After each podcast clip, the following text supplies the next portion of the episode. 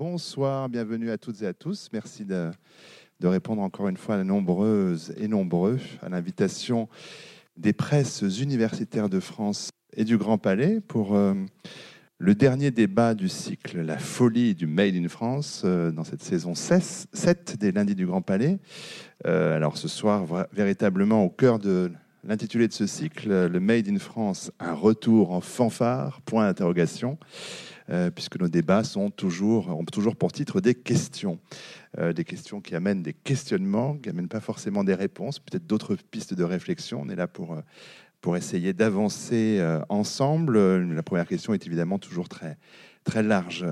pour commencer, je vais rappeler au, public et aux intervenants la façon dont on procède ici. Pendant une petite heure, je, je mène, j'anime la discussion sur ce plateau, et puis la dernière partie de, de nos lundis sont consacrés aux interventions, aux questions du public dans la salle vers les participants, intervenants. Euh, et donc on, termine à 19h55 parce que les personnels du Grand Palais ont envie de finir leur journée, de pouvoir vider cette salle et rentrer chez eux, ce que l'on comprend. Euh, nos intervenants, je vais les présenter rapidement dans l'instant, mais je leur dis aussi tout de suite que euh, même si j'ai évidemment nombre de questions pour les unes et les autres, pour l'une et les autres, euh, qui se sentent libres aussi euh, à l'envie et au besoin de réagir, d'intervenir euh, sans que nécessairement je leur ai donné la parole. Il s'agit vraiment d'un débat et que la parole y soit fluide, c'est ce que nous souhaitons. Je vais remercier déjà les quatre intervenants ici présents. Près de moi, Anne-Flore Maman Larofi, qui est directrice de Semio Consult et professeure à l'ESSEC. Je développerai les CV dans un instant. À ses, côtés, Benoît Elbrun, qui est euh, auteur notamment au PUF d'un ouvrage, de plusieurs que sais-je, le packaging, euh, la marque, euh, j'oublie le troisième tout d'un coup, mais il est dans ma présentation plus longue dont je vais y revenir. Et puis les professeurs de marketing, notamment à l'ESCP Europe et à l'Institut français de la mode. À ses côtés, c'est Benjamin Carl, qui est journaliste et réalisateur d'un documentaire qui a beaucoup fait parler il y a quelques mois, et on va encore en parler ce soir. Et puis Guillaume Gibault, président du SLIP français. Il faut que je vous demande une carte de visite, parce que c'est vrai que c'est un intitulé de fonction originale. Alors, ce qui est original, c'est que vous venez de m'apprendre que vous devez partir à 19h15, ce qui me met dans l'embarras. Euh, donc, on gardera peut-être quelques questions pour vous avant que vous ne filiez, parce que mais c'est pour la bonne cause, c'est pour une levée de fonds, si j'ai bien compris. Donc, on ne va pas empêcher le Made in France de prospérer. Euh, bon, on va un peu du coup jongler avec, euh, avec euh, cet horaire-là. pour mieux cerner les enjeux de ces débats, les organisatrices ont pointé quelques, quelques questions dans l'invitation que vous avez sans doute reçue. se demandant si manger, s'habiller, consommer Made in France, c'est un acte citoyen, un gage de qualité, une bonne stratégie marketing, une notion rétrograde. Il y a des points d'interrogation partout. Euh, le but de ces débats, c'est évidemment d'essayer d'enlever quelques-uns de ces points d'interrogation. Premier tour de table, toujours utile pour mieux présenter nos invités, euh, savoir d'où ils parlent, comme on disait il y a quelques années. Euh, je vais commencer avec, avec vous, Anne-Flore Maman Larofi, directrice, je l'ai dit, de Mieux Consult. Les micros sont tous branchés, marchent parfaitement bien, parce que nous avons en régie quelqu'un de tout à fait compétent pour cela. Alors, est-ce que je dois vous appeler docteur pour commencer? Ça, ça testera le micro. Euh, bah, doctorat, c'est. Ah. non, non, je sais pas, c'est mon voisin qui. Oui, il fait oui. Bon, docteur. Mais bon, c'est pas obligé. Bon, je, vais être un, peu moins formel par moment. Euh, précisez que vous êtes euh, diplômé de l'école spéciale militaire de Saint-Cyr titulaire d'un PhD de l'ESSEC, euh, spécialiste du comportement du consommateur et de la marque, professeur dans de nombreuses euh, écoles, l'ESSEC, l'HEC, ISC, et puis également euh, professeur à l'étranger, pas seulement en France. Vous avez donc fondé il y a 4 ans, bientôt 5, un, cabinet de, conseil, c'est mieux consulte. vous travaillez avec des marques, aussi bien des grandes marques de luxe, mais aussi des, des petites et moyennes entreprises sur la question du positionnement de marque. Vous êtes également euh, spécialiste de la contrefaçon, euh, du comportement du consommateur, je l'ai dit, expert auprès de l'INPI euh, pour l'Union européenne, expert Made in France auprès. Il existe toujours le ministère du redressement productif ou il a changé d'intitulé? Ça a changé. Ça, a changé, d'intitulé. Hein. Ça, c'était l'époque du copain de. du copain de Benjamin, Arnaud Montebourg, dont on va parler. pour reprendre le titre, question pour faire simple, pour commencer, est-ce qu'il y a selon vous, effectivement, un retour en fanfare du Made in France Il y a la fanfare. Presque il y a le retour. Ça, c'est une autre question. Alors, qui joue dans la fanfare? Qui jouent dans la fanfare? alors, il y a ceux qui, étaient déjà présents sur le marché français, enfin, qui fabriquaient déjà en France et qui surfent sur cette vague du Made in France, donc qui vont mettre en avant ce qu'ils font depuis longtemps, mais qui mettent en avant, et ils ont bien raison de le faire. Euh, après, il y a ceux qui ont, euh, même les étrangers, qui vont faire des éditions limitées. J'ai vu ce matin qu'il y a Adidas qui va faire une, une, édition limitée de sa basket phare. Donc là, je me souviens plus du nom exact. Mais euh, pour le marché français uniquement, fabriqué 100% en France. Donc voilà, donc ça c'est aussi un marketing d'utiliser euh, le Made in France. Et puis après, il y a ceux qui se sont aperçus pour des raisons diverses et variées que euh, la délocalisation n'avait pas que des bons aspects. Là, je parle notamment pour le secteur du, luxe, euh, qui a eu quelques soucis avec ça, qui ont décidé de, de, bah, rapatrier la production en France.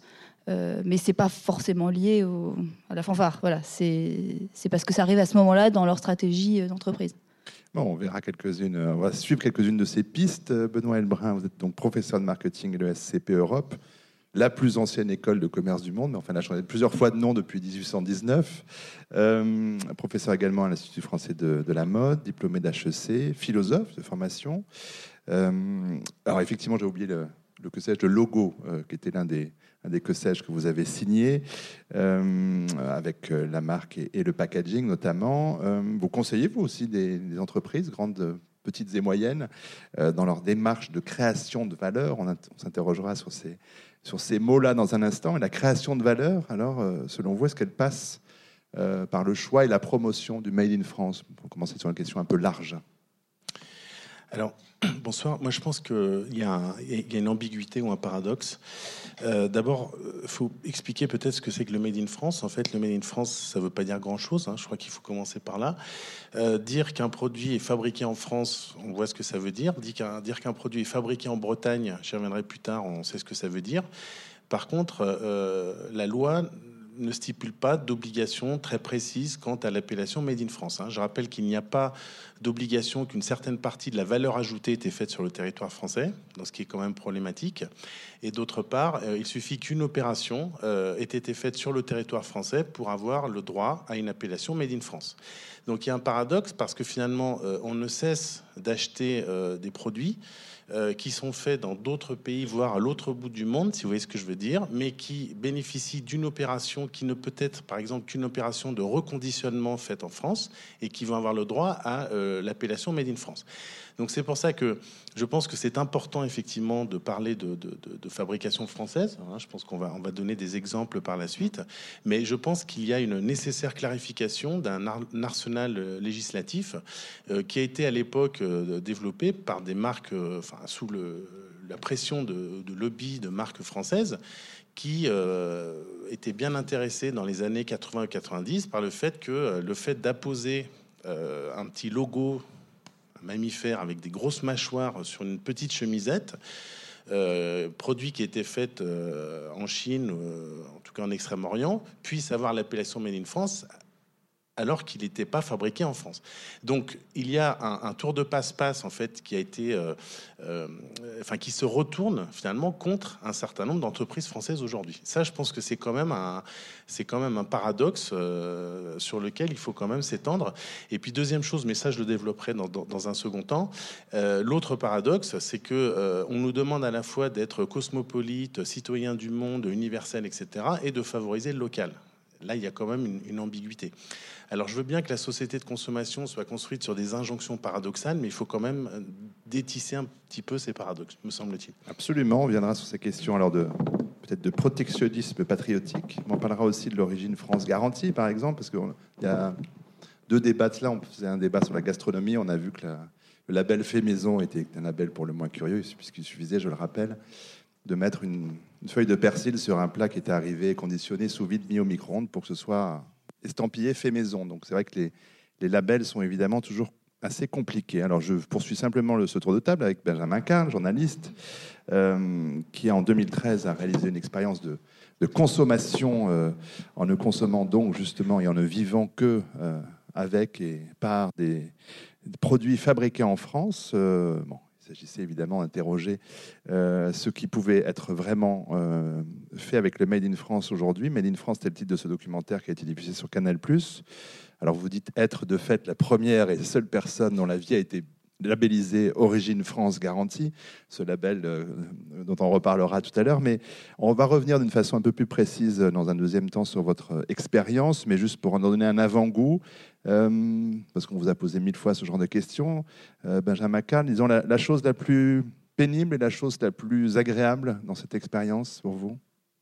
Euh, la chose la plus pénible, c'est certainement le manque euh, global. Enfin non, je, je reprends. La chose la plus pénible, en fait, c'est de repenser sa consommation et toute sa consommation, le fait de s'alimenter, de s'habiller, de s'équiper, avec un seul prisme qui est celui de la fabrication euh, française, donc la fabrication nationale, donc avec un territoire assez réduit par rapport à nos habitudes.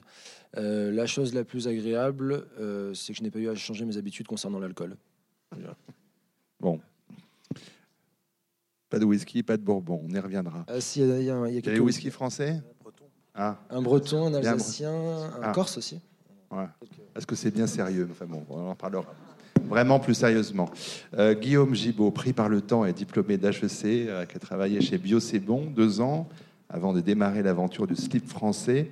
Fin 2011, euh, les affaires marchent plutôt très bien, y compris si vous augmentez votre capital à l'issue de cette soirée, ce qu'on vous souhaite. Euh, vous nous direz comment vous avez euh, grandi en notoriété à travers différentes actions de communication euh, assez chocs et assez drôles aussi, le plus souvent. Est-ce que vous avez beaucoup hésité avant de choisir le nom de la marque?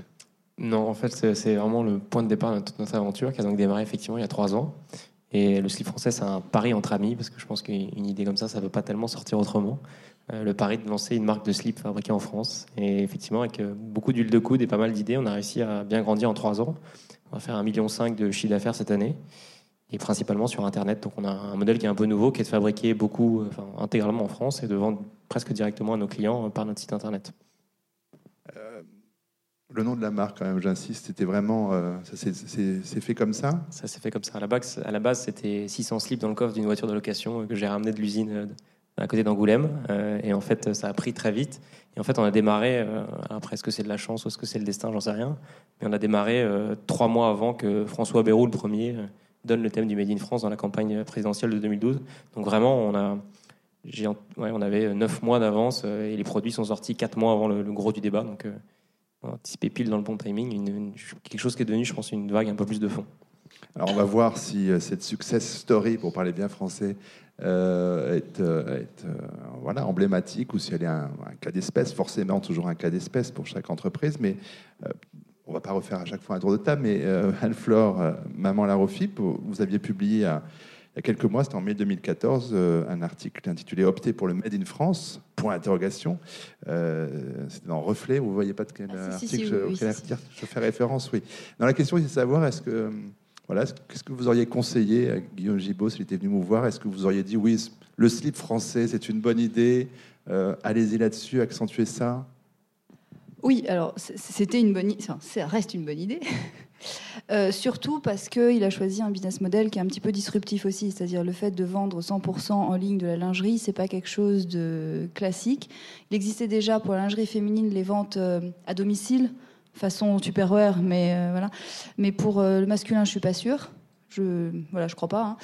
Euh, donc effectivement, il a, il a complètement en fait renouvelé, euh, réinventé le, le modèle de vente du sous-vêtement masculin. Donc ça, c'était quelque chose sur lequel il pouvait, du coup, vous voyez, c'était pas uniquement le fabriquer en France. L'argument, c'était pas que ça. C'était l'ensemble, l'ensemble qui était nouveau, qui était différent. Donc là, oui, effectivement, je pense que tel quel, il a eu raison. Après, le nom, bah après tout, il est simple et il veut dire ce qu'il est. Donc euh, j'ai pas de. Et alors, ce qui, ce qui est intéressant, c'est que je ne sais pas si vous êtes sur le marché étranger ou pas. Déjà, un petit peu. Parce que là, pour le coup, slip français, ça va parler aux étrangers. Voilà. Donc là, euh, le- et dès qu'on parle français, sur certaines catégories de produits, notamment le textile, on véhicule une certaine image, notamment euh, de savoir-faire, bon, de glamour, je ne sais pas si pour le masculin ça marche, mais disons d'élégance, on va dire, masculine, euh, voire même de premium et de luxe. Donc là, c'est un, c'est un bon point Je pour... suis très euh, content que vous me le disiez parce que c'est vrai que souvent les gens nous disent mais comment est-ce que vous allez faire à l'étranger en vous appelant le slip français? Mais en fait, les gens voient que c'est bleu, blanc, rouge, ils voient français, voient slip, français, ils ça comprennent pas ce que ça veut dire. Donc euh, effectivement, toutes ces valeurs-là. le, le logo, on voit bien ce que c'est, donc euh, je veux Exactement. dire, c'est très clair. Enfin, Alors, je sais pas, Benoît Brun, si vous avez en, dans l'œil le logo du slip français, vous avez peut-être euh, quelque chose sous la main, parce que spécialiste de la marque et du logo, j'aurais bien aimé lui proposer une petite, euh, Euh, Vous avez bien une carte de visite avec votre logo. Il va euh, sortir sa carte de visite. Voilà, une petite euh, Pour- analyse Pour in vivo. pour une petite mission de conseil entre HEC. Absolument. Ah, il- vous En tout cas, en, que- ce qui- en ce qui concerne le nom, euh, vous ne me posez pas la question, donc je me la pose. Mais je vous la pose. Et, euh, Marque et logo. Je, paradoxalement, je pense qu'un nom de marque n'a pas grande importance. C'est-à-dire que ce qui compte, c'est ce qu'on va projeter sur, euh, sur la marque, mais de s'appeler le si français ou Logorama ou etc., ça change rien au problème en fait. Alors après, effectivement, euh, là, on est sur un nom qui descriptif, euh, mais qui, euh, dont on voit que le levier euh, à l'étranger, ça sera que justement, il ne sera pas compris. D'où l'hypothèse que ça n'a pas tant d'importance que ça. La meilleure et la plus ancienne école de commerce s'appelle le SCP Europe. C'est pas un nom terrible, ça n'empêche pas d'être une bonne école. Donc ce qui compte, c'est la valeur, euh, c'est la valeur de l'actif, c'est ce qu'on propose, c'est euh, le discours, c'est le récit. Enfin, on va revenir sur ces éléments. Euh, c'est la fiction que va développer la marque, parce qu'une marque, ça raconte une histoire. Donc est-ce que cette histoire, elle est intéressante? Est-ce qu'elle prend? Est-ce qu'elle répond à des attentes? Mais le nom en soi n'est pas, je pense, très important. Par contre, je veux bien regarder le logo. Voilà. J'ai plus en tête. D'accord. Oui, donc c'est un logo effectivement euh, qui est euh, à la fois patriotique et, euh, et descriptif du produit. euh, bon, comme on le trouve très souvent dans le dans le luxe, dans le luxe par exemple, un Puy Forca par exemple. hein, je pense à un logo comme ça qui reprend la forme d'un- produit iconique. Donc l'intérêt, c'est qu'on voit exactement ce qu'on fait. Donc c'est en gros, je vais droit au but. voilà. Contrat de confiance. Mais à propos de, à propos de marque, j'ai lu avec assez, assez d'effarement sous votre plume que Mhm. chacun de nous connaît environ 5000 noms de marques. Oui, oui, oui. C'est-à-dire à peu près, c'est euh, 20% de notre, de notre vocabulaire, oui, pour pas dire plus. Oui.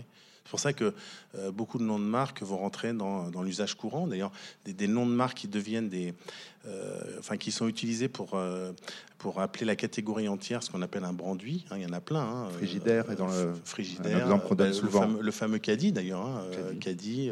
Caprice des dieux, fermeture éclair, Coca, etc.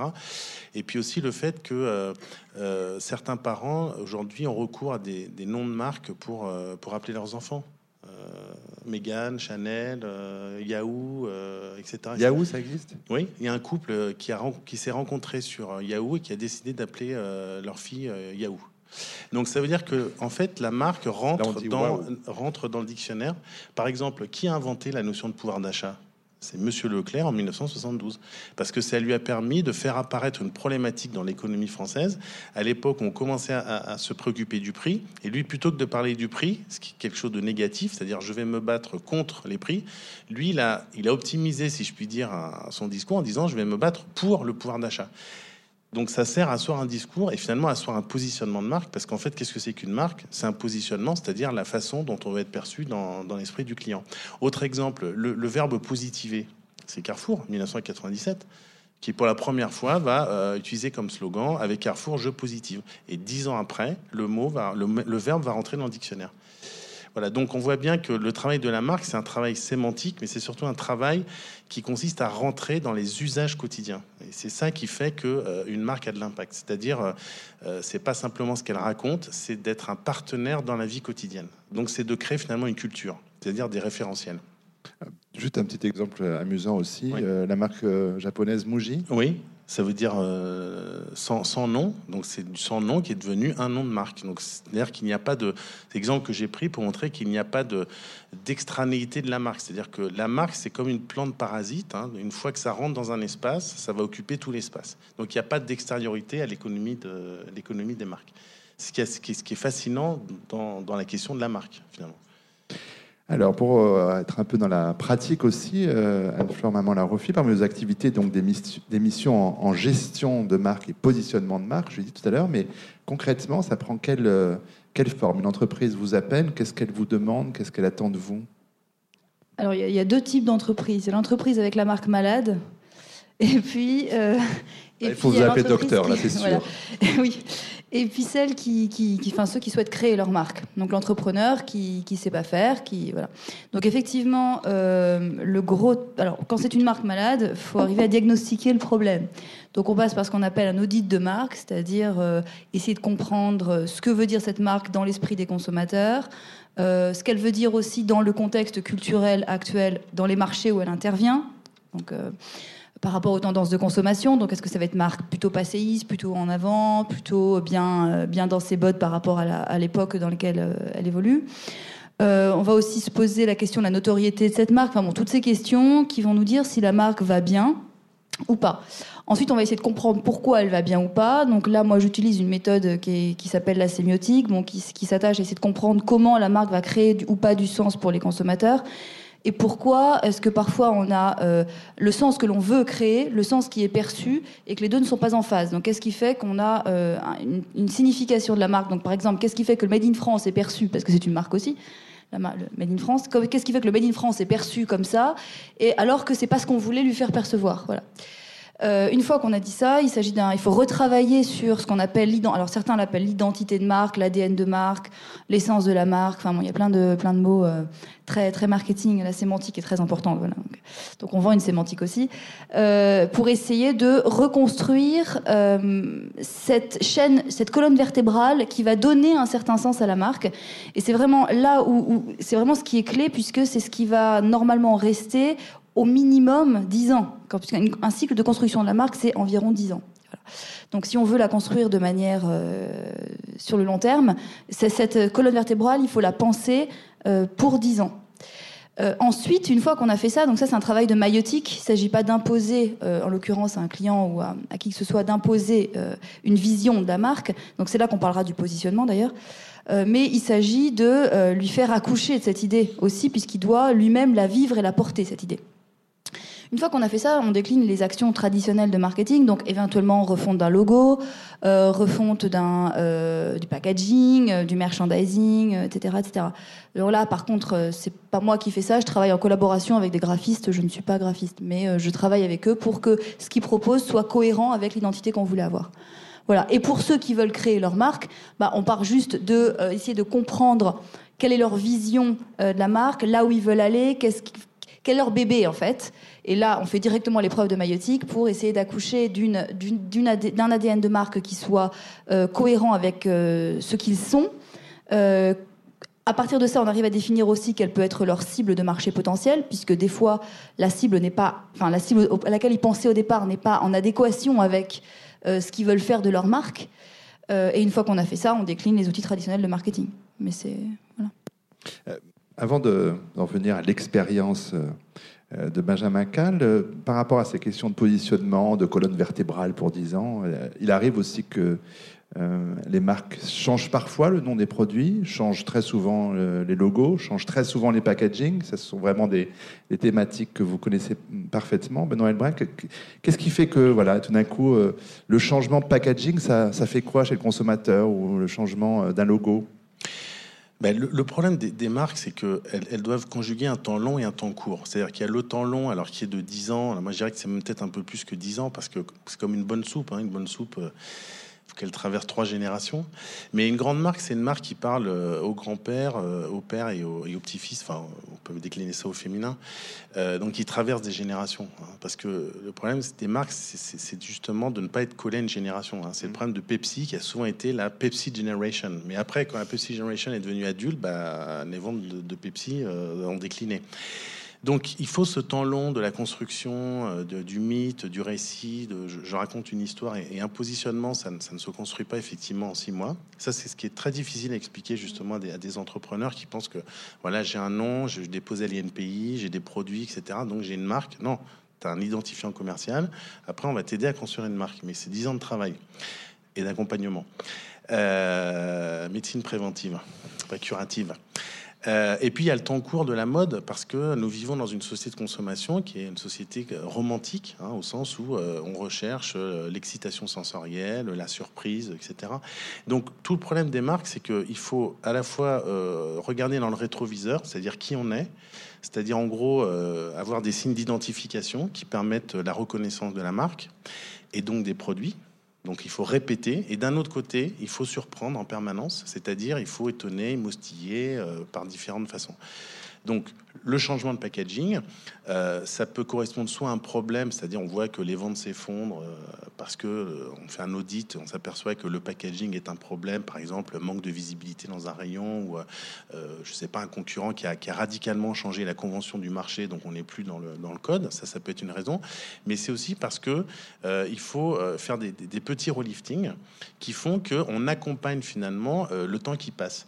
Et même si vous prenez la, canette de Coca-Cola, on se rend pas compte, mais c'est une canette qui est reliftée euh, plusieurs fois par an. Mais c'est des petites touches qui font que on ne se rend pas compte. Mais si vous comparez une canette de Coca-Cola et une que vous auriez regardée par mégarde il y a 5 ou 10 ans, vous verrez que c'est complètement, c'est très différent en fait. Euh, mais sauf qu'on va égaler de façon euh, incrémentale pour que le changement ne soit pas, ne soit pas brutal sauf si la stratégie c'est de faire euh, effectivement une, rupture de packaging. Hein, quand, euh, euh, quand, quand, Pampers, qui montrait un petit bébé blond, passe au vert avec un cœur, ça c'est un changement de, récit, de positionnement et donc de code. Euh, quand Whiskas euh, euh, un jour décide d'accroître sa visibilité dans le rayon et, va passer à la couleur mauve, qui est vraiment la seule couleur qu'on n'utilise jamais dans l'alimentaire, ça c'est une rupture de code.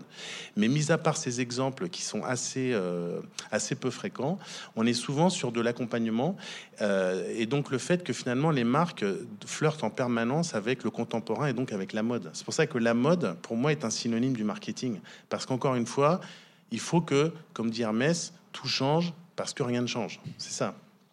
Alors pour euh, rester sur ces questions-là et revenir vers la France, euh, euh, concernant le slip français, qui est une toute jeune histoire, hein, vous n'êtes pas encore aux trois générations, vous avez de la marge. Mais par contre, vous êtes peut-être dans l'air du temps et dans la mode. Comment est-ce que vous, justement, vous faites attention à cette question-là? Ben, Moi, je vois plusieurs choses. Je pense que la marque, en fait, aujourd'hui, il y a beaucoup de choses qui vont changer avec l'usage de la marque. C'est vrai que l'INPI, et juridiquement, on retient qu'une marque existe effectivement juridiquement à partir de 10 ans. Je pense que nous, on a un bon exemple au final, en seulement 3 ou 4 ans d'existence, d'avoir créé une notoriété de marque qui est bien supérieure à ce qui se faisait jusque-là. Donc je pense qu'il y a des outils et des, outils de diffusion qui font que, vous le disiez très bien, la, marque, c'est la répétition, c'est l'entrée dans les codes usuels et dans la vie de tous les jours. Je pense que nous, on est rentré vraiment de façon importante dans la vie de tous les jours, déjà avec très peu de budget, et ensuite euh, de façon euh, assez euh, répétitive. Donc je pense que ça, c'est très important. Et du coup, euh, je pense que c'est une super arme pour grandir vite et essayer de, faire que ces 10 ans soient peut-être 3 euh, ou 4 ou 5 et avec beaucoup moins de moyens. Voilà. Je ne sais pas si ça répond exactement à votre question, mais. On en gardera quelques-unes avant que nous partiez hein, tout à l'heure, mais je vous, vous laissera tranquille. Benjamin Carl va repasser en revue euh, un certain nombre de questions déjà abordées avec vous. En premier lieu, euh, je sais pas, peut-être que vous avez porté des slips français, je sais pas si. Oui, en partie. en, grande partie. En grande partie, très bien. J'en avais pas beaucoup parce que j'avais pas un budget énorme, donc je les lavais fréquemment, mais euh, je, je, les ai pas mal utilisés. Alors on va voir que vous les laviez euh, à la main. Euh, les premières questions dans le chapeau de, votre documentaire sur Canal étaient euh, que fabrique-t-on encore en France Et en achetant des produits français, est-ce qu'on sauve les emplois de ceux qui les fabriquent? On va, on va s'intéresser à ces deux questions. On reste un instant sur la première. Que fabrique-t-on en France? On peut déjà décliner, enfin décliner, oui, énumérer ce qu'on ne fabrique plus euh, oui, dans la consommation courante, euh, je, vais parler à échelle industrielle, hein, parce qu'après, à échelle artisanale, on peut pratiquement tout fabriquer, mais à échelle industrielle, on fabrique plus de réfrigérateurs, on fabrique euh, seulement un lave-linge, on ne fabrique plus de baskets, on va dire de tennis de grande marque, ça, ne se fabrique plus en France. Euh, on ne fabrique plus de jeans à très grande échelle. Euh, on a des espèces de résistance sur des jeans bio, des, choses comme ça qui existent. Mais si vous voulez trouver un jean, euh, de, un blue jean classique qui serait un équivalent d'un Levis, vous pouvez attendre un moment parce que c'est tellement salissant, tellement compliqué à fabriquer que ça en devient très compliqué. Qu'est-ce qu'on fabrique plus encore Plus de télé? Non, plus de télé, plus de téléphone portable, plus de tout ce qui est électronique, c'est compliqué. Il y a des, euh, le contre-exemple de ça, c'est la hi-fi. On, en, fabrique encore des enceintes en France. Euh, mais pas les amplis, ni de platine vinyle, ni de platine euh, de CD, pas, de, pas, de, pas, de, lecteur DVD, pas de lecteur Blu-ray, pas toutes ces choses-là, ça, ça, ne se fabrique plus en France. Heureusement, il reste une marque de brosse à dents française. C'est vrai, une seule. Sinon, ce qui était assez plaisant, en tout cas, une petite, petite, réjouissance de la vie euh, Made in France, c'est de savoir qu'il reste une marque euh, qui fabrique des brosses à dents en France, euh, ce qui m'a bien aidé. Oui, parce, que vous avez vraiment, il faut le dire, hein, enfin, je, je vous crois sur parole, mm. joué le jeu complètement. oui, j'ai vraiment joué le jeu complètement parce que je voulais savoir si enfin, je voulais amener vraiment à répondre à cette question. Est-ce qu'il est possible, comme vous l'avez dit, à l'époque de la société de consommation, à l'époque où on a une consommation qui est complètement mondialisée, de, de vivre avec les, ce que, les produits que fabrique un pays qui, à une époque, fabriquait euh, tout, tout, mais avant que certains produits existent aussi, donc c'est la limite, mais euh, qui à une époque euh, fabriquait tout et qui était capable de vivre de façon assez autarcique. Alors, la question, on va y venir dans un instant, c'est est-ce que ça a un sens de, se poser cette question-là? Mais est-ce que, alors peut-être un petit tour de table, est-ce que vous avez conscience les uns et les autres que la France avait de telles, voilà, de telles zone d'ombre noire de fabrication. Est-ce que vous saviez qu'il y avait tant de choses qui ne se fabriquaient plus en France? Mais vous, vous le savez plus que, que nous autres, euh, je m'inclus avec le public de cette salle. Alors oui, moi je savais, euh, je, pour faire attention en fait depuis longtemps à, ce genre de choses. Après, juste les baskets, il y a une nouvelle entreprise qui s'est créée quand même. Sur, euh, non, non, mais je dis juste cette année, c'est tout récent. Ils, ils, ont ouvert une boutique la semaine dernière à Romans, donc ils sont venus en plus dans le berceau de la chaussure. Mais euh, par contre, c'est quand même des baskets euh, bon, à plus de 100 et quelques euros, donc on n'est pas non plus sur du bas de gamme. Euh, Guillaume Gibaud, j'imagine que vous saviez bien tout ce qui manquait en France pour avoir envie de faire du français? c'est vrai qu'il manque effectivement pas mal de choses et que pour ceux qui restent, ça reste très compliqué et c'est des, beaucoup de petites boîtes. Quand je dis petites, c'est entre 10 et 50 personnes, en tout cas dans le métier que je connais. Et c'est vrai que c'est des gens qui même s'ils aiment beaucoup leur métier et souvent euh, ils y ont passé 20, 30, voire 40 ans de leur vie, euh, c'est très tendu sur le carnet de commandes. C'est des gens qui n'ont pas forcément 50 euh, ans d'assuré devant eux et, c'est des gens qui, voilà, qui font très attention à ce qu'ils font, qui se donnent beaucoup de mal et j'espère qu'on va réussir à enclencher un cycle un peu sur le temps long parce que c'est des voilà, il y a des beaux savoir-faire, il y a des, belles usines, c'est des gens hyper sympas qui se donnent beaucoup de mal. Mais c'est vrai que c'est pas, ils vivent pas une époque facile. Euh, pour s'y repérer, d'ailleurs, Benjamin Carr, il y a aussi plein de moteurs de recherche. Alors, je ne sais, pas si on peut, je sais pas si on peut surfer euh, euh, complètement Made in France. Enfin, oui, complètement Made in France, ça, nécessite d'avoir une tablette Cook. qui est fabriquée bon, dans le Saône-et-Loire et avec le logiciel, enfin pardon, le moteur de recherche français qui s'appelle Quant, euh, voilà, c'est possible. C'est pas méga intéressant, mais c'est possible. Bon, mais du coup, on peut quand même aller voir. Il y, a, plein de sites. C'est 100% mmh. Made in France qui a été un des premiers, mais il y a euh, Je produis français, Pré France, La Fabrique hexagonale, Pro France, A Little Market, bien français mmh. comme son nom l'indique. Euh, est-ce que c'est. J'imagine que vous avez quand même été y voir. Est-ce que c'est vraiment utile? Est-ce que c'est ah, sérieux? Alors, c'est une très très, c'est une très très bonne façon de faire un peu un état des lieux de ce qui existe. Euh, on va voir qu'il y a, par exemple, sur l'accessoire, il va y avoir beaucoup, beaucoup de marques qui vont proposer des produits fabriqués en France. Euh, sur euh, d'autres secteurs, un peu sur les, ustensiles de cuisine aussi, ou les assiettes, ces choses-là. Là, on va avoir pas mal de produits. Et on va voir aussi les grosses zones d'ombre, des produits dans lesquels les onglets sont quasiment vides. Ça, du, coup, c'est une bonne façon de se rendre compte de la la situation. Après, le, vrai problème, c'est que ces, euh, sites ont une vocation, c'est de, de répertorier tout ce qu'on fabrique en France, qui est globalement assez impossible, parce que même si on fabrique plus grand chose, et je le mets entre guillemets, on fabrique encore euh, énormément de produits différents, et c'est très compliqué de les mettre sur une seule et même plateforme. Euh, ça a plus de sens de, le faire par, thématique, autant la, maison, la décoration, l'habillement d'un côté. ça, ça, c'est un peu plus de sens parce que ça permet de de moins s'ennuyer sur ce genre sur ce genre de site quoi. Et, les critères de sélection sont étaient clairs parce que par rapport à ce que disait Benoît Elbrun tout à l'heure sur lequel on va revenir sur le made in France c'est quand même très flou. Oui en effet c'était d'ailleurs une de mes grosses problématiques pour faire cette expérience c'est que la définition du made in France n'existe pas le, pour euh, très rapidement le made in ça vient juste d'une d'une erreur d'appréciation des, Anglais au 19e siècle qui, euh, voyant arriver de plus en plus de produits allemands sur, leur, euh, sur leurs étals et dans les boutiques, ont décidé de les marquer pour que les consommateurs anglais fassent le choix de consommer les, produits anglais plutôt que les produits allemands. C'était une façon de les, référencer. Euh, ça a marché un temps, mais en fait, finalement, de par leur qualité, leur, euh, leur, qualité, les produits allemands ont finalement été plébiscités par les, consommateurs anglais. Donc, euh, tout l'effet inverse qu'escompté par les lords anglais qui avaient passé cette loi.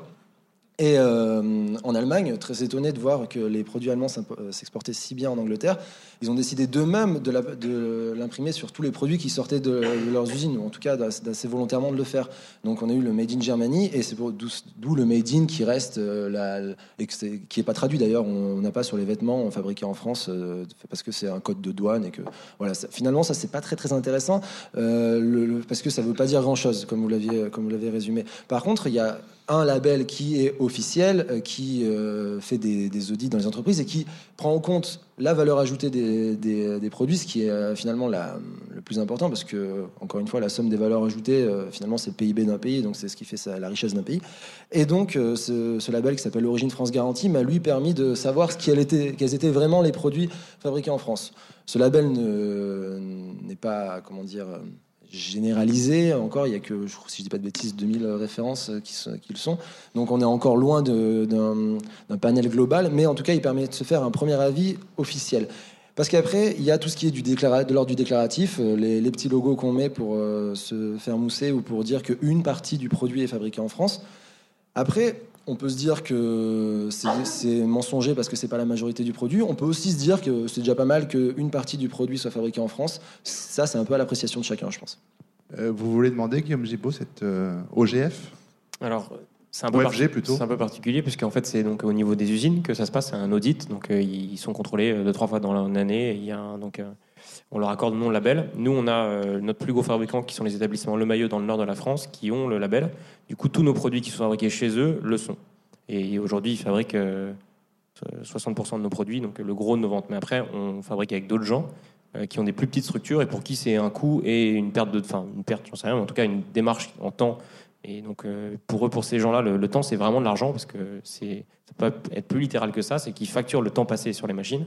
Hmm. Donc c'est vrai que faire des démarches qui pour eux leur amènent pas beaucoup de clients et comme c'est pas des marques mais que c'est vraiment des prestataires, ils, ne voient pas forcément l'intérêt à long terme d'aller euh, passer, enfin faire la démarche de, demander le label. Donc euh, le, plus gros partenaire qu'on a, qui sont les établissements Le Maillot dans le Nord, qui est une boîte de 110 personnes qui doit faire 7 ou 8 millions d'euros de chiffre d'affaires, eux ont fait la démarche. Du coup, euh, nos produits qu'on fait chez eux sont labellisés. Origine je pense, que, je pense que pour la labellisation, il faut bien différencier deux choses. C'est intéressant quand une, pour une marque, qui, qui, veut communiquer là-dessus pour ses clients. C'est pas intéressant pour une usine euh, qui marche que euh, ce qu'on appelle pour des autres entreprises en B2B, donc euh, comme c'est dit de façon très française encore une fois. pour elle, c'est pas très intéressant parce qu'à la fin, le, sous-traitance, elle va pouvoir être reprise comme c'est le cas pour pour vous, mais c'est pas l'élément principal qui, de, de, la qualité du produit et de sa communication. Juste, juste pour, pour revenir quand même sur ce que vous disiez, j'avais fourni un stagiaire à Origine France Garantie pour faire un audit de ce qui, là où ils en étaient il y a, il y a un an et demi. Et ils ont plus de 60% de leurs labellisés qui sont en B2B. Mm. C'était une surprise d'ailleurs, finalement, quand on l'a fait. C'est que c'est majoritairement du B2B parce que justement, quelqu'un qui veut avoir le label Origine France Garantie doit chercher des sous-traitants OFG. Donc, du coup, il y a une espèce de cycle euh, vertueux qui, qui se met en place. Une, idée aussi de, cahier des charges, d'appel de, collectivité, ce genre de choses, qui, pour qui c'est un plus, non quand on... Non mais voilà, c'est juste pour euh, parce que c'est vrai que spontanément on se dit c'est plus pour du B2C parce que ça va être du marketing, enfin je veux dire à destination des consommateurs, excusez-moi. Ça va être du marketing donc on va pouvoir en mettant ce label toucher le consommateur final qui va euh, avoir la garantie d'eux et en fait finalement c'est surtout en B2B que ça a été euh, que ça a bien pris au départ, ce qui ne veut pas dire que que ça prendra pas sur la suite. Autre autre point qui est important pour le label Origine France Garantie, c'est que c'est un label qui vient labelliser un produit et pas une marque. Donc c'est ça, c'est très, très voilà, c'est une gamme de produits. Mais c'est très important à comprendre, c'est-à-dire que c'est pas parce que vous avez une gamme de produits qui est labellisée que celle d'à côté va l'être. donc, ce, qui euh, permet, euh, ce qui a permis à Toyota ou à Gandas, par exemple, de demander les origines France Garantie pour certains produits ou certaines gammes pour bénéficier. Pour le coup, là, c'est vraiment de. Oui, là, c'est du marketing. C'est du marketing, mais on n'est pas un paradoxe près, Benjamin Carl, pour bien manger français, euh, manger chez McDo. Oui, c'était l'exemple que j'ai euh, pris pour euh, un, exemple, assez parlant pour euh, bien expliquer qu'un produit français n'est pas forcément un produit fabriqué par une entreprise française. et que les entreprises françaises sont très très douées pour délocaliser et fabriquer à l'étranger. C'est pas pas du tout une question de nationalité là-dessus. Et à l'inverse, bon, vous avez cité Agendas ou la Toyota Yaris, qui est une voiture plus française que la Peugeot 207. donc à partir de là, on voit bien la différence entre marque et lieu de fabrication. Et en l'occurrence, euh, vous en parliez pour le fait maison euh, tout à l'heure, euh, mais en fait, les McDonald's, la viande est française, les patates qui servent à faire vos frites sont françaises. On pense ce qu'on veut de McDonald's par ailleurs, hein. mais il y a plus de chances de manger français chez McDonald's que dans une brasserie avec une carte immense dans laquelle les produits sont surgelés, dont on ne sait pas trop d'où ils viennent. Alors, on n'est pas un paradoxe près. Puis il y a ceux qui communiquent aussi beaucoup sur le, Made in France. Benoît Elbrin, là, on en revient aussi à cette à ce flou-là. Bon, Leclerc a, lancé Braise Mode, mais on cite souvent Armor Luxe comme une entreprise magnifiquement française. Elle a reçu 800 000, une commande de 800 000 pièces pour la SNCF. Mais ils ont quand même tout de suite annoncé à Morlux qu'il y aurait 80% de la fabrication qui serait réalisée entre l'Europe et le Maghreb, un tiers confectionné en France. Ça va créer des emplois euh, supplémentaires à Quimper. Mais enfin voilà, on est quand même dans un. À Morlux, il a une gamme de produits pour le coup qui est vraiment faite en Bretagne, etc. Euh, j'ai visité l'usine en, l'occurrence. Mais voilà, on joue sur ce, sur ce flou-là. Est-ce que c'est un. Est-ce que c'est finalement une absurdité de, de demander du Made in France absolument? Non, c'est pas une absurdité. Je pense qu'il faut essayer de comprendre pourquoi ça revient à la mode. En fait, c'est une question de cycle. C'est-à-dire que moi, je m'aperçois que si on regarde historiquement, on parle du Made in France quand euh, la société euh, est, confrontée à, ce qu'on pense être une crise économique, c'est une restriction euh, de la demande. donc il y a une dimension anxiogène, d'accord? Et euh, je pense que euh, là, il se passe quand même un changement structurel, c'est-à-dire au-delà des effets de cycle. C'est que, parce qu'évidemment, dans les années 80, hein, on nous a fait le coup d'acheter des voitures françaises. Euh, bon. Vos emplettes sont nos emplois. Voilà, nos emplettes sont nos emplois. Donc ça, c'est pas nouveau. Par contre, je pense que ce qui est, ce qui est, peut-être un facteur nouveau, c'est que le contrat finalement qui fonde la société de consommation, c'est j'achète, donc tu as du travail. Et ce contrat, euh, il s'est effrité pour différentes raisons, parce que délocalisation, parce que euh, celui qui fabrique n'est plus mon voisin, c'est-à-dire j'ai plus accès à cette personne. Et on voit que là, il y a des tentatives assez ingénieuses de, de, marque pour le coup, parce que ça, se passe au niveau de la marque, c'est-à-dire la marque au sens d'une prise de parole, hein, d'un acte d'autorité. Et par exemple, je, prends l'exemple euh, assez, assez banal maintenant, mais de, mais de Danone, qui euh, va mettre en avant sur les pots de yaourt les agriculteurs, c'est-à-dire les vaches. On va montrer d'où vient le produit. Parce que effectivement, le problème, c'est que la société de consommation, c'est la force du symbolique. Donc il y a une abstraction du produit. Finalement, on ne sait plus ce qu'il y a dans un produit. Et je suis sûr qu'il y a plein d'enfants, de, de, petits Parisiens, qui, un, n'ont jamais vu une vache de leur vie, et deuxièmement, ne savent pas que pour fabriquer un petit lu, euh, bah, il faut du blé. Donc le fait que lu, par exemple, communique en disant euh, bah, dans euh, finalement dans le, euh, dans le petit beurre, il y a du blé qui est fait euh, dans des champs français, dans la bourse, dans l'abri, etc. Ça permet de rematérialiser finalement le produit, de lui redonner une substance sensorielle et aussi de le reconnecter à un imaginaire. Parce que finalement, l'histoire du made in, c'est une question d'imaginaire.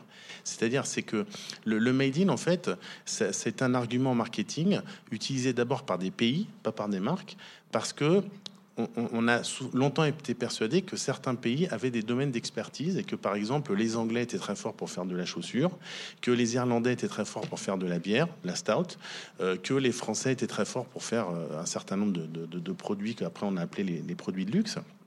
Donc c'est ce qu'on appelle l'effet du made in, mais sachant que beaucoup de marques ont triché avec cet effet du made in. Hein. Par exemple, euh, le, chewing-gum Hollywood fabriqué en région parisienne pas, pas une seule unité en dehors de, la France. Euh, la bière Georges Kilians, euh, c'est une bière qui est fabriquée en Alsace. Mais par contre, c'est tout le positionnement de la belle rousse qui, euh, effectivement, va, faire croire que ça vient d'Irlande. Les chaussures Weston, à part les personnes qui ont été visiter l'atelier à Limoges, les gens sont persuadés que c'est une marque anglaise, alors qu'en fait le nom vient même pas de l'Angleterre, ça vient d'une ville aux États-Unis. Hein, bon. Mais peu importe. Donc en fait tout ça, c'est pour dire que euh, c'est une, question de discours, mais je pense que la question intéressante, c'est comment reconnecter ce discours de marque, donc qui n'est plus un discours de pays, à une réalité locale, c'est-à-dire à, essayer de, recréer une chaîne de valeur euh, économique et sociale par lequel j'ai quand même l'impression qu'en euh, en achetant des produits, je vais favoriser l'emploi, parce que c'est quand même ça la société de consommation. Alors pour rester sur cette question et libérer Guillaume Gibaud dans un instant, est-ce que ça fait partie très honnêtement, des, raisons qui vous ont fait euh, vous lancer dans cette, entreprise, pardon, j'essaie de me dépêcher, c'est raté, euh, que voilà, de faire quelque chose sur le territoire français dans un, dans un moment où le pays va pas très bien. Est-ce qu'il y a un patriotisme économiste, économiste? Est-ce qu'il y a une fibre comme ça? Alors, pour être tout à fait honnête, il est venu plus avec le temps. Au démarrage, moi, ce que je suis venu chercher là-dedans, c'est les valeurs, l'artisanat, le savoir-faire, et parce que je pense que c'est la marque France qu'on va les vendre à l'export. Et le but du slip français, c'est de fabriquer des produits ici et d'aller les vendre là où il y a du potentiel, c'est-à-dire en Asie, c'est ce qu'on est en train de démarrer. Euh, on a démarré parce que voilà, c'est un axe fort. Vous parliez de marketing, d'histoire. Aujourd'hui, Weston, par exemple, bah, c'est sûr que ça donne l'image d'une marque anglaise, et c'est dommage parce qu'ils ont des ateliers de fabrication fantastiques. Il faudrait pouvoir raconter ce truc-là, faire visiter les gens. Je pense qu'on est dans une époque aussi où les choses doivent être tellement transparentes, puisqu'il y a beaucoup de concurrence. On veut savoir qui sont les marques qui fabriquent, on a envie qu'on nous montre les gens qui fabriquent, comment c'est fabriqué, d'où vient la marque, quelle est l'histoire. C'est sûr, quand on s'appelle Weston et qu'on est français, bah, il y, a un petit truc, on se dit finalement, peut-être changer de nom si on pousse le truc un peu plus loin. Mais évidemment, la marque, existe. Donc en fait, nous, on a démarré le ski français vraiment avec le côté. Euh, euh, histoire, savoir-faire, et c'est un argument marketing. Ensuite, on s'est lié, je pense, plus d'amitié et de, et de, et de savoir-faire avec les gens avec qui on travaille aujourd'hui. Donc en fait, c'est plus. On a pris le problème dans l'autre sens. On s'est dit, si on veut fabriquer rapidement des slips français, on va aller les faire à côté de chez nous. On va prendre le TGV une heure pour aller à Lille ou trois heures pour aller en Dordogne. Et c'est là qu'on va fabriquer. Ça se passera très bien. Maintenant, c'est des gens avec qui on a noué des relations professionnelles qui fonctionnent très bien. Ils peuvent nous suivre. Ils ont la capacité et les compétences. Donc en fait, euh, on n'est pas les, du tout les chevaliers blancs du Made in France, ça serait mentir. Et donc, je le dis ouvertement. Mais par contre, voilà, on a créé aujourd'hui un outil de production qui fonctionne bien, avec des gens qui sont compétents et qui peuvent nous accompagner. Et je pense que si tout ça prend bien, on tient sûrement un nouveau modèle. Oui, on l'a évoqué, la, je crois c'est la semaine dernière avec des, créateurs de mode. Il vaut mieux avoir ces, fabricants pas loin de, plutôt que de devoir aller euh, faire un tour en Asie toutes les trois semaines pour voir comment tourne l'usine. Ça. Et puis en plus, il y a aussi une idée aussi de, de, de fabrication. C'est-à-dire que nous, on arrive à faire des réassorts euh, à 50 ou 100 pièces à la taille couleur, là où si vous fabriquez avec un industriel chinois, vous allez en prendre euh, trois containers par taille, et s'il se trouve qu'il y a un petit défaut que c'est pas la bonne couleur, euh, c'est plus compliqué à gérer. Donc c'est sûr que nous, on gagne beaucoup en flexibilité, et, on a pu grandir vite et construire quelque chose d'efficace en peu de temps. Parce que effectivement, ils sont très facilement joignables sur le même fuseau horaire. On se comprend, ça va vite, et surtout, on prend le TGV. Très belle réussite française au passage. bon. On va les voir. C'était bien pour les déplacements. Bon, c'est pas mal. Euh, il faut qu'on vous laisse filer, non C'est ça? Je ne sais pas s'il y avait une question qui brûlait absolument les lèvres des, auditeurs ici, euh, des spectateurs. Peut-être qu'on vous la transmettra. Euh, mais sinon, beaucoup, on, vous laisse. C'est tout à fait impoli, mais c'est grandir et prospérer en tout cas. Merci beaucoup. Et on continue sans vous.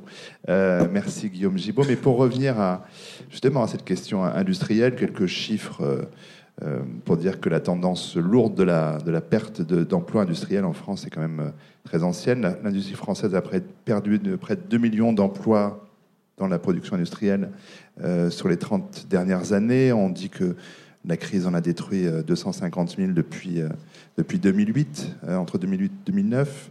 Quand vous avez fait visiter votre appartement, Benjamin Carl, à celui qui était encore donc ministre du redressement productif quand ce ministère existait, Arnaud Montebourg, c'était pour évoquer avec lui donc cette deuxième grande question de votre documentaire. En achetant des produits français, est-ce qu'on sauve les emplois de ceux qui les fabriquent? Quels enseignements vous en avez tirés alors, le rôle d'Arnaud Montebourg là-dedans, finalement, c'est ça, c'est un peu ça la question aussi, c'est que euh, ce, film, cette expérience vient d'une injonction de l'État. On, nous demande à nous, consommateurs, et notamment en temps de crise, c'est vrai, parce que quand tout va bien, finalement, on l'oublie un peu, euh, de soutenir l'économie nationale en consommant des produits français. Euh, je dis pas de bêtises, la consommation des ménages, c'est 400 milliards d'euros. rapatrier finalement un pourcentage même faible de ces 400 milliards sur le, les achats de produits français, c'est pas inintéressant en termes d'économie, et, surtout quand on a des gros déficits. Euh, et, du coup, cette injonction, moi, je voulais la tester. Je voulais voir si, on, nous demandant ça, on se foutait pas un peu de nous dans la façon qu'on avait de nous demander, euh, alors que c'est, on nous parle de pouvoir d'achat et en même temps, on veut nous faire consommer français. Donc, il y avait quelque chose d'un peu, d'un peu spécial là-dedans. Et donc, euh, le faire venir dans, mon appartement péniblement remeublé avec des, produits français, c'était une façon de aussi de, de dire bon, vous demandez des choses aux gens qui sont sinon complexe, au moins euh, pas naturel. Euh, consommer des produits français, je vous le dis, si vous êtes tenté, c'est un boulot à plein temps. Donc, euh, mais soyez au courant, c'est trouver les produits, c'est les, consommer. voilà, c'est vivre un peu au quotidien quand on n'a pas de réfrigérateur. Tout ça, ça c'est très très compliqué. Enfin, je veux dire, c'est pas c'est pas une des habitudes qu'on a au quotidien. Et donc, je voulais bien que lui soit conscient de ça aussi quand quand il en parlait, quand il en faisait des discours. Euh, et, le mettre euh, face à ça. Après, sur la question de l'emploi, parce que c'est vrai, c'est cette question, est-ce que c'est citoyen? Parce que pour le dire, de, cette façon-là, euh, je crois que c'est assez immédiat. Je prends l'exemple de la, de la dernière brosse à dents fabriquée en France. Il y a 27 personnes qui travaillent à faire cette brosse à dents. ils en vendent, si je dis pas de bêtises, 6 millions par, an. Sachant qu'on est censé changer de brosse à dents quatre fois par an, ça fait pas beaucoup de Français qui la, consomment. Euh, clairement, si on était 60 millions à consommer cette brosse à dents, qui, euh, au passage, vaut termes de qualité, euh, toutes les, euh, les, autres qui sont censées enlever beaucoup plus de pourcentage de plaques dentaires, euh, ça est très très bien. Et je, donc il n'y a pas de raison finalement de ne pas consommer celle-ci plutôt qu'une autre. Je pense clairement que s'ils devaient en fabriquer 60 ben, millions x 4, ils embaucheraient plus. Il y a pas là-dessus, il n'y a pas de problème. Quoi. Donc le lien est assez immédiat, direct. je pense que l'exemple de la brosse à dents est plutôt bon. Après, il doit, il est, est-ce qu'il est de notre ressort à nous en permanence? Est-ce que ça doit être cette façon de consommer là et pas une autre, ça, je pense que c'est un peu le moment où c'est à, nous de faire le choix. Il faut savoir que le français change de brosse à dents moins d'une fois par an en moyenne. ça, touche quand même 6 millions de personnes. C'est important en termes de pénétration. oui, il y a, vrai, il y a vrai, euh, une vraie question sur le fait qu'on ne change pas assez de brosse à dents euh, dans cette question-là. Ça, c'est vrai. On est d'accord là-dessus. Mais peut-être continuer là-dessus. Il y a plusieurs choses à partir de, de cette question-là. Euh, d'abord, il y a la réglementation euh, européenne. Mais il y a aussi peut-être aussi, je pense, euh, la crise de la compétence, parce que là, on a, vous avez parlé de la baisse tendancielle des emplois industriels. Donc, il y a encore une fois un paradoxe. Je ne vais pas parler que de paradoxe, mais c'est qu'on est dans une société hyper industrielle, alors que le nombre d'ouvriers représente 7 ou 8 de la population active. Et effectivement, ce qui est intéressant, c'est que j'ai également travaillé avec pas mal de, PME, par exemple dans le domaine de la pâtisserie, on voit des usines, mais où les, les produits sont faits à la main. Hein. Euh, donc euh, le fait qu'un produit soit fait dans une usine n'empêche pas le fait qu'il y ait des opérations qui soient manuelles et que ça crée de l'emploi. Euh, mais je pense que l'un des problèmes, euh, en France en tout cas, euh, qu'on a peut-être moins en Allemagne, c'est un problème de, de compétences, donc qui est lié quand même à l'évolution de notre système éducatif. C'est-à-dire qu'à partir du moment où on envoie les étudiants brillants dans des écoles d'ingénieurs, dans des écoles de commerce, pour être des managers, bah, du coup, se pose un problème d'évocation pour des métiers techniques ou des, des, des, métiers qui sont liés à l'artisanat. par exemple, il n'y a plus en France un seul ouvrier typographe. C'est-à-dire que c'est le dernier a pris sa retraite il y a deux ans, il n'y en a plus, donc il n'y a plus de formation. Euh, on a beaucoup de mal à trouver, par exemple, des, euh, des personnes qui voudraient euh, être pâtissiers ou boulanger. Donc par exemple, c'est tout bête, mais faire un croissant, c'est compliqué. Il y a un savoir-faire pour tourner la pâte, etc. Eh bien, aujourd'hui, beaucoup de boulangers ont du mal à trouver des, personnes qui, peuvent venir les aider à faire des croissants. Or, le croissant, euh, c'est le marché euh, du petit déjeuner dans les palaces. Hein. Le problème des palaces, êtes euh, à partir de trois étoiles, c'est qu'il faut absolument qu'il y ait un croissant sur le plateau du petit déjeuner, même si la personne ne le mange pas, parce que ça fait partie du standing du, du petit déjeuner à la française. Donc il y a ce problème de la montée de l'incompétence, hein, avec, euh, euh, je ne vais pas refaire la, théorie de David Graeber, hein, qui montre que finalement, euh, bah, beaucoup de gens sont payés pour assumer des fonctions qui sont totalement inutiles, hein, qui ne produisent absolument pas de valeur, mais moi j'en suis absolument convaincu, et que finalement, la, la valeur ajoutée réelle est infinitésimale. Euh, et donc la, la, la question, c'est pas savoir si euh, on fabrique encore des frigos, euh, des jeans et des TV, c'est savoir si en France on fabrique encore des idées, ce dont je ne suis pas totalement convaincu. Ça, c'est un vrai problème, et ce problème du savoir-faire artisanal. et je prends artisanat au sens où le définit Richard Sennett dans son ouvrage qui s'appelle Ce que la main sait faire ou ce que la main peut faire enfin de craftsman en, anglais, qui est euh, une extension de l'idée d'artisanat, c'est-à-dire que chez Richard Sennett, qui est un très grand sociologue euh, américain, d'ailleurs qui est devenu sociologue parce qu'il était violoniste et suite à une opération de la main qui a mal tourné, il n'a pas pu euh, être un professionnel de la, musique, donc il a dit je suis sociologue par défaut, au moins c'est le mérite d'être dit.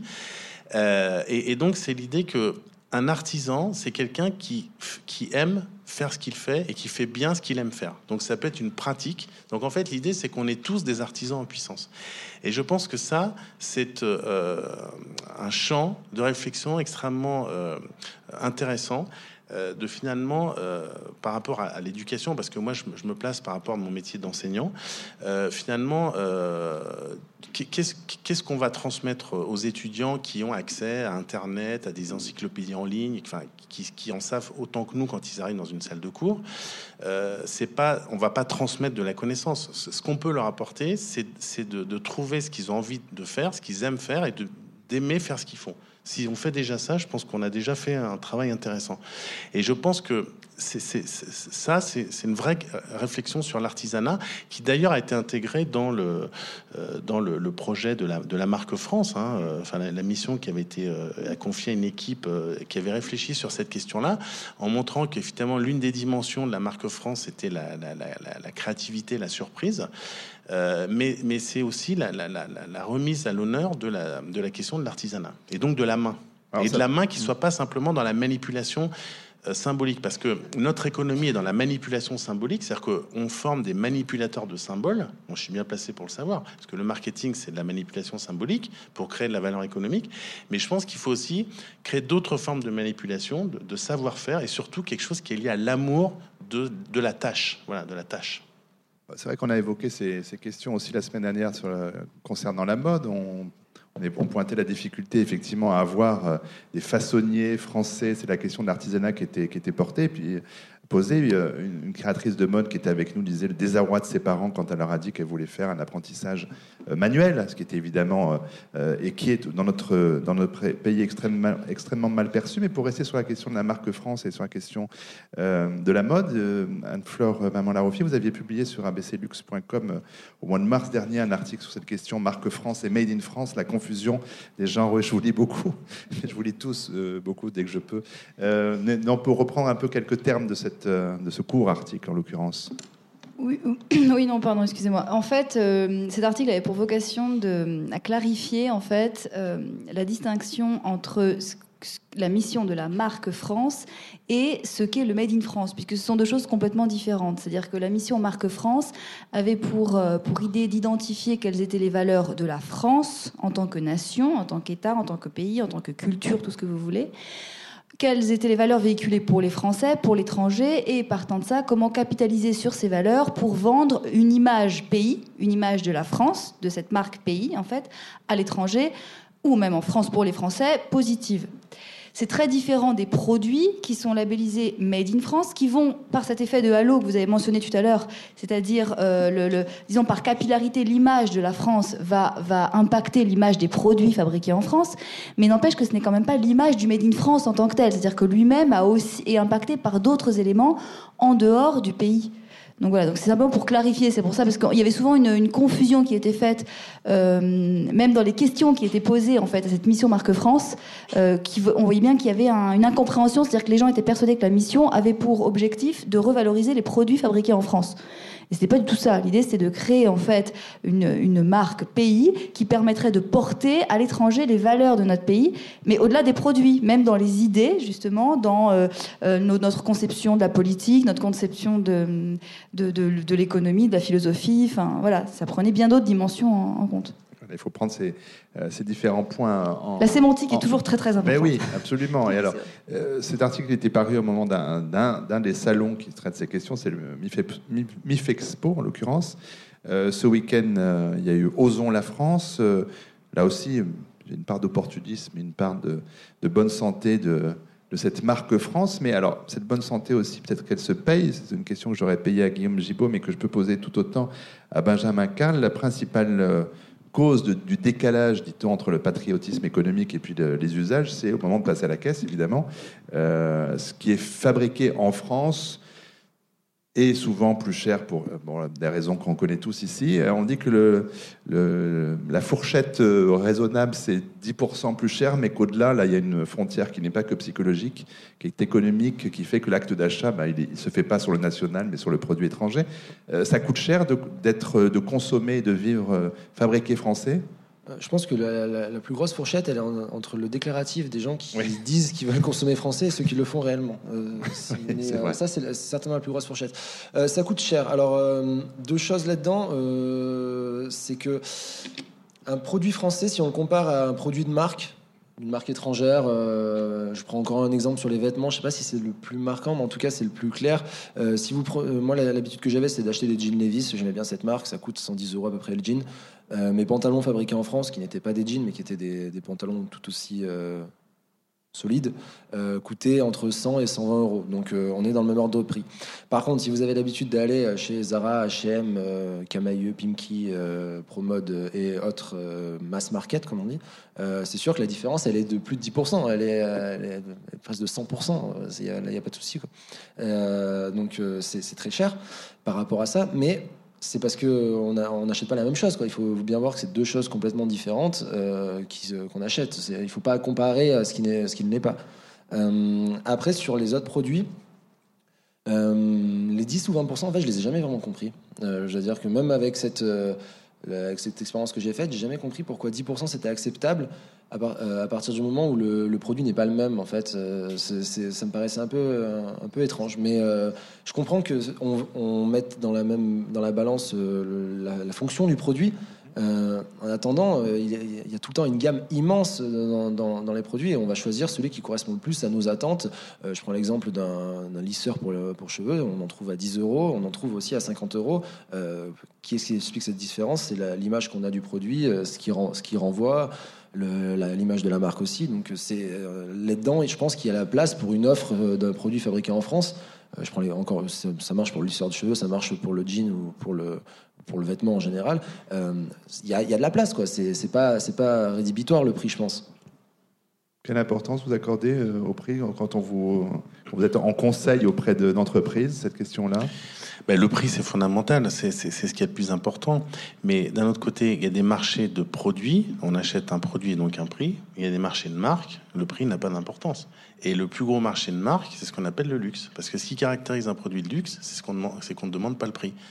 Parce que c'est vulgaire. Dans un magasin Hermès, c'est de demander combien coûte un sac Kelly. On n'est plus à 1000 euros près.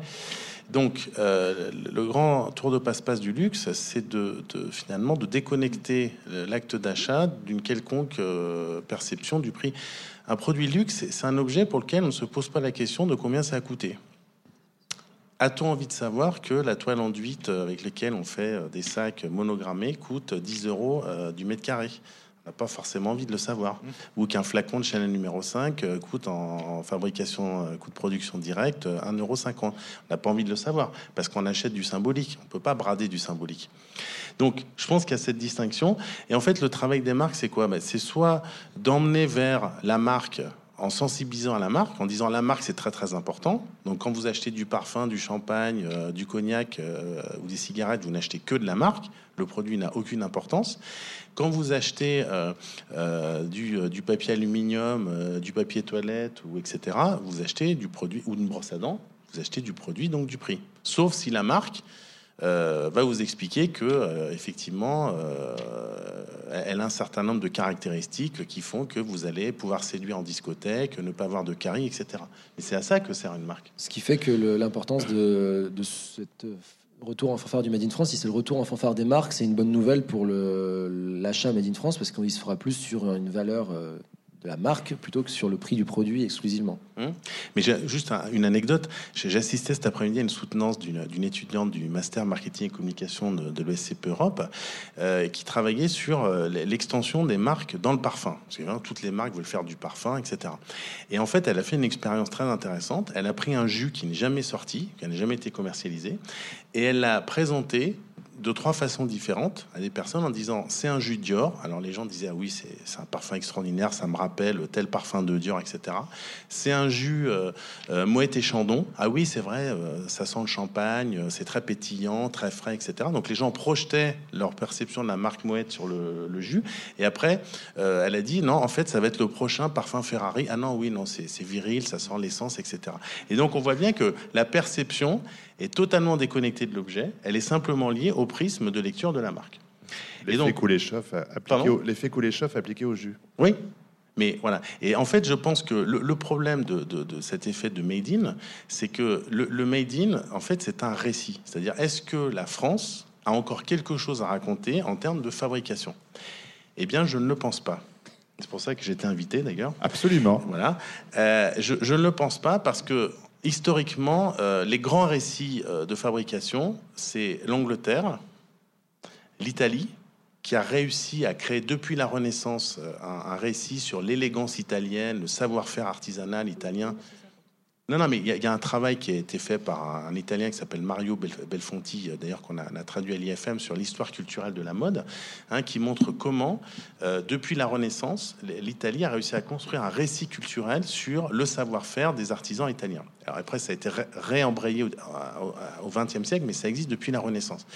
Et en fait, nous, euh, on, vit sur un, un acquis qui vient du XVIIe siècle c'est ce qu'a montré une historienne américaine qui s'appelle Joanne de Jean, hein, qui a analysé la façon dont Louis XIV avait créé un art de vivre à la française pour promouvoir finalement euh, le travail des, manufactures royales et donc pour exporter des produits notamment à la Chine. Parce qu'à l'époque on avait déjà un problème de déficit commercial vis-à-vis de la Chine du, du, fait de la soie notamment. Et donc euh, le récit qu'a créé Louis XIV, enfin et d'autres, hein, mais à ce, au XVIIe siècle, c'est un récit d'élégance, d'art de vivre, etc., lié à la France et en fait lié surtout à une ville qui est Paris, parce que tout ça se jouait à Paris et Louis XIV notamment a fait que Paris devienne Paris. D'ailleurs, cette historienne a fait un autre livre intéressant qui s'appelle How Paris Became Paris, mm. c'est-à-dire comment Paris est devenu Paris les boulevards, les promenades, etc. enfin, les promenades, les boulevards, c'est mieux après.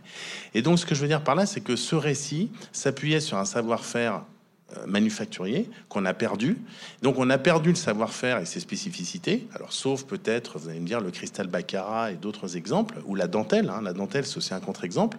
Mais on a perdu ce savoir-faire manufacturier et surtout on a perdu le récit. C'est-à-dire que la France, qui était une grande puissance, devient euh, un pays qui n'a plus aucune importance sur le plan mondial ou idéologique. Et ça, euh, et, je pense que la résurgence du Made in France, c'est cette dimension anxiogène d'un pays qui est en train de s'effondrer symboliquement et pas que symboliquement. Vous avez vu les photos de notre cher président qui ont fait le tour du net ce week-end. Euh, bon, mais voilà un exemple, si vous voulez, de, euh, misère symbolique qui, qui, ne va pas euh, aider la France à développer sa marque. Hein. Ni le premier ni le dernier à être. Non, en même temps, il y a des t-shirts qui se font avec Chirac avec des, bouquets de fleurs sur la tête, donc c'est la preuve que ça peut être branché plus tard. avant que le public n'intervienne, donc la main vous amènera un micro. vous vouliez aussi réagir sur cette quelques-unes de ces questions. Alors, on a brassé beaucoup de oui, choses. Oui, donc du coup, on a, changé de sujet. En fait, je, voulais juste euh, rebondir sur la, la, différence entre le déclaratif et, l'action en fait des consommateurs, parce que quand, euh, quand le consommateur est, soumis à ce qu'on appelle euh, dans notre jargon marketing l'effet du pays d'origine, en fait, il y a trois mécanismes qui sont qui peuvent être actionnés, soit les tous, soit un seul. Il y a un mécanisme émotionnel qui est, je vais aller par exemple pour un Français choisir de consommer euh, français parce que émotionnellement ça me rappelle quelque chose, parce que c'est la marque de mon grand-père, etc., etc. Euh, on a un mécanisme qui est euh, cognitif, c'est-à-dire euh, de rationaliser, je défends des emplois en France, etc. Et on a un mécanisme normatif qui est parce que c'est bien perçu en ce moment de le faire, je le fais. Et en fait, il n'y a que dans ce cas-là le mécanisme normatif où le prix n'intervient pas. C'est-à-dire que quel que soit le prix, enfin dans la limite du raisonnable, en fait, le consommateur, s'il est persuadé qu'il doit agir ainsi d'un point de vue éthique, il va le faire. Dans les autres cas, il y a d'autres des variables qui vont venir modérer l'impact euh, soit émotionnel, soit cognitif que, auquel le consommateur euh, est soumis. Euh, il y a le prix, mais il n'y a pas que le prix, il y a aussi la disponibilité. moi, je prends un exemple personnel. Hein, mes parents voulaient s'acheter un nouveau grille-pain. Le seul grille-pain français qu'ils pouvaient acheter au Darty à côté de chez eux était en rupture de stock. Bah, résultat, ils ont pris celui d'à côté qui n'est pas fait en France. Non, mais c'est bête, hein, mais c'est la disponibilité. Alors, certes, il y a des sites qui répertorient euh, Little Market, etc. Mais n'empêche que si, si le consommateur aujourd'hui, euh, quelle que soit la génération, on, est, on est la génération Google, on est la génération tout cuit, on veut tout tout prêt. Les étudiants, c'est clair, euh, c'est exactement ça. Mais même nous, on veut des choses qui soient, qui soient là, qui soient faciles, qui soient pas compliquées. On veut bien donner à une association humanitaire, mais il faut que ce soit simple à faire. Faut pas que ce soit très compliqué. Faut que aussi la déduction fiscale soit, soit clairement que ce simple à faire aussi, sinon on fait pas. On veut bien acheter tel produit, mais il faut qu'il soit pas trop loin de chez nous, euh, pas trop cher. Enfin, voilà. L'idée, c'est on veut être informé, on veut tout savoir. Donc ça, le digital nous permet quand même de répondre à la question pas mal. Euh, on veut tout savoir, donc on est connecté, on regarde sur son téléphone portable en même temps le prix euh, qu'on voit à la Fnac pour voir si c'est pas moins cher sur Amazon. Enfin bon, voilà. Euh, et même dans le luxe, d'ailleurs, on fait cette démarche-là, d'aller s'informer parce qu'on s'aperçoit que les vendeurs connaissent parfois moins euh, les produits qu'ils vendent que ce qu'on pourrait avoir comme information sur Internet. C'est triste, mais c'est comme ça. Euh, qui vient de ce désamour d'ailleurs du produit que vous mentionnez tout à l'heure, parce que euh, on a parlé de, l'artisanat qui disparaît euh, et qui est mal perçu, enfin cette idée de, la main qui est mal perçue de la part des parents quand on choisit cette filière. Mais j'irai au-delà de ça, il y a même un manque de porosité entre les filières. C'est-à-dire que dans les écoles de commerce, par exemple, moi qui interviens beaucoup dans des formations de luxe, ils n'ont aucun cours sur les produits quasiment. Donc ils sortent, ils savent pas la différence entre de la soie et du coton. Non, mais je veux dire, c'est grave quand vous faites euh, chef de produit chez Hermès et vous savez pas faire la différence entre. Enfin, on, on leur enseigne pas. Alors sur le tas, ils apprennent, mais n'empêche que du coup, il y a le, les marketeurs qui vont pas comprendre le travail des, ouvriers et qui ont aucune raison d'aller sourcer en France plutôt qu'ailleurs, puisque de toute façon, ils comprennent pas ce qu'ils font. Non, mais voilà, c'est. Enfin, il y, y, a un manque de porosité dans le système éducatif. Je pense que ça, c'est clair.